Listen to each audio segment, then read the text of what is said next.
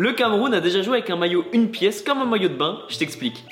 Ça s'est passé en 2004 et le maillot ressemblait à ça. Et ça fait suite à ce maillot qu'ils ont porté en 2002. Autant te dire que les Camerounais, ils ont fait parler d'eux. Ce maillot, c'est une combinaison une pièce. Short et maillot cousus ensemble. C'est confectionné par Puma et ça a été porté pendant la Cannes en Tunisie. Pour la petite info, la combi s'enfile par le bas et se referme par le haut via des fermetures à glissière masquées au niveau des épaules.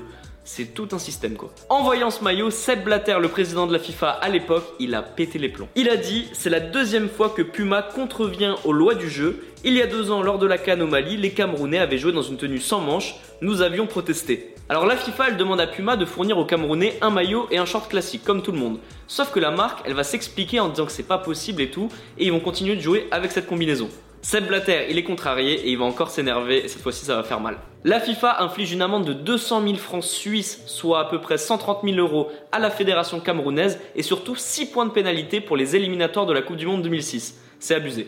Forcément, il y a beaucoup de monde qui proteste et Puma s'en charge et fait une campagne de publicité avec le slogan Rien n'est possible. Si ça te dit un truc, c'est normal, c'est parce que le slogan d'Adidas c'est Tout est possible. Ils ont joué sur ce jeu de mots, c'est assez sympa. Au final, la sanction sportive, elle est enlevée, mais la sanction financière, elle, elle va bouger.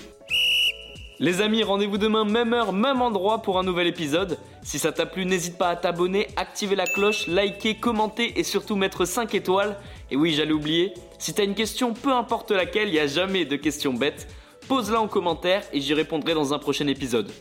Foodcast est à retrouver sur Spotify, Deezer, Apple Podcast et toutes les autres plateformes. Je te dis à demain, ciao